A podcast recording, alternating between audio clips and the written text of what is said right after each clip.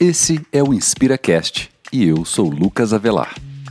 Trabalho com músicas, ideias, textos e faço saladas, com os pepinos que a vida me dá. Composição, criatividade e inspiração. Pois bem, escafandristas deste mundo pós-contemporâneo, mergulhemos.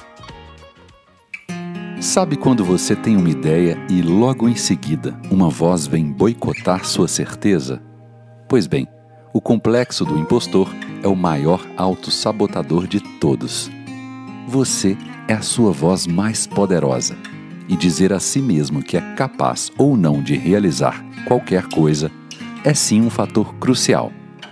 Alimentar a convicção é dos pilares mais fundamentais. Obviamente, deverá haver um imenso trabalho para sustentar sua crença.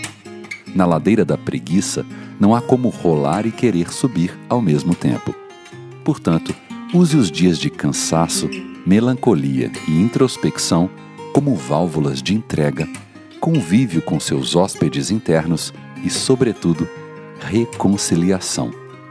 Só assim a fortaleza reencontra a virtude e volta a se amar. Caso ouça que não pode fazer algo, seja cumprir uma proposta ou mesmo realizar um desejo, observe. Quem está dizendo isso? É alguém que conheço? É um exemplo naquilo que admiro? Essa pessoa tem o testemunho no assunto o qual me aconselha? Aliás, por acaso eu pedi o conselho de alguém? Ela me trata com respeito apesar da dureza? Somente você será capaz de avaliar se ela está depositando os próprios complexos sobre você ou se está sendo sincera. Suponhamos que você realmente não seja capaz de cumprir tal tarefa naquele momento. Trata-se de algo temporal, e se aquilo for importante para você, dedique-se na conquista, priorize. O processo será a maior escola de sua vida, e o objetivo, conquistado ou não, terá como pedra angular alguém ativo e disposto, que se olhará no espelho certo de que deu o seu melhor. Não há maior sentimento de paz, de merecimento, de ver-se a si mesma como uma pessoa digna, justa, honrosa e dedicada. O resto é efêmero. Mas, se a voz que lhe nega as certezas é a sua própria voz, cuidado.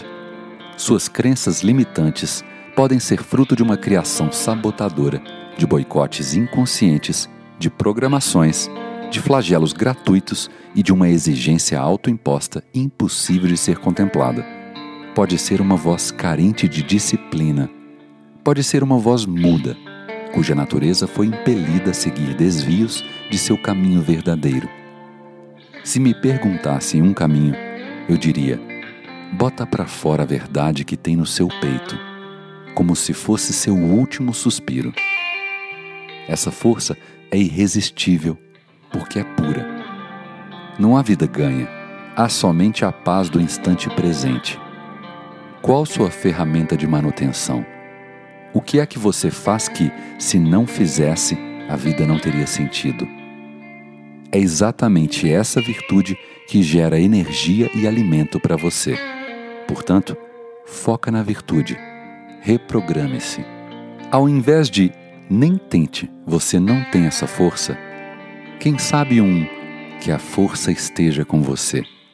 Pode até ser que não esteja, mas pode ser que, ao ouvir isso, se abra uma porta para que a força entre.